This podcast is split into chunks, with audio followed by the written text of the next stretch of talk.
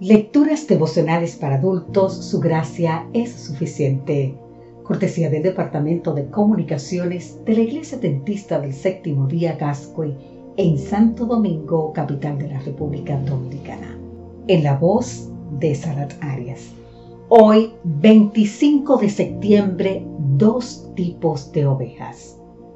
Primero Tesalonicenses capítulo 5 versículo 14 nos dice, también os rogamos, hermanos, que amonestéis a los ociosos, que alentéis a los de poco ánimo, que sostengáis a los débiles, que seáis pacientes para con todos.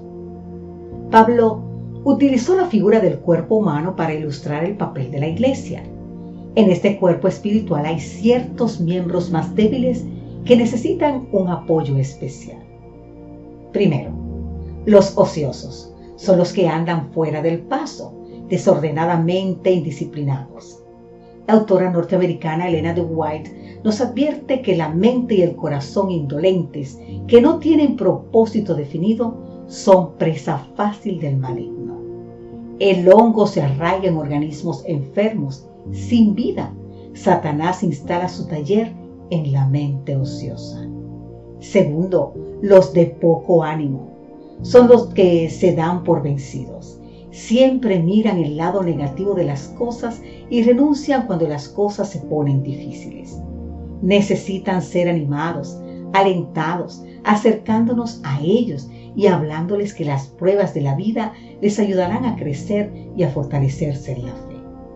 Tercero, los débiles son los que no han crecido en la fe, no se alimentaron, no se desarrollaron, se quedaron en los rudimentos del Evangelio. El primer día, como presidente de la Asociación Bonaerense, le pregunté a un gran líder y administrador de la iglesia, con años de experiencia, que me diera un consejo. Me dijo, ama, la iglesia es un edificio en construcción que aún no está terminado. Es como un hospital que recibe enfermos. No podemos descartar ni dejar afuera a nadie.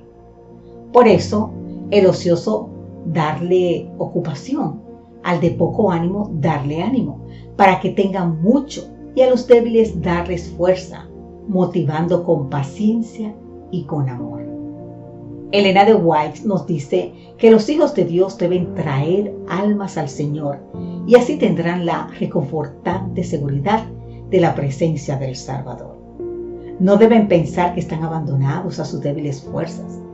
Cristo les dará palabras adecuadas para consolar, animar y fortalecer a los pobres, a los pobres almas que luchan en las tinieblas.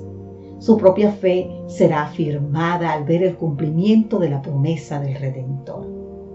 No solo beneficiarán a otros, sino que la obra que hagan para Cristo será una fuente de bendición para ellos mismos.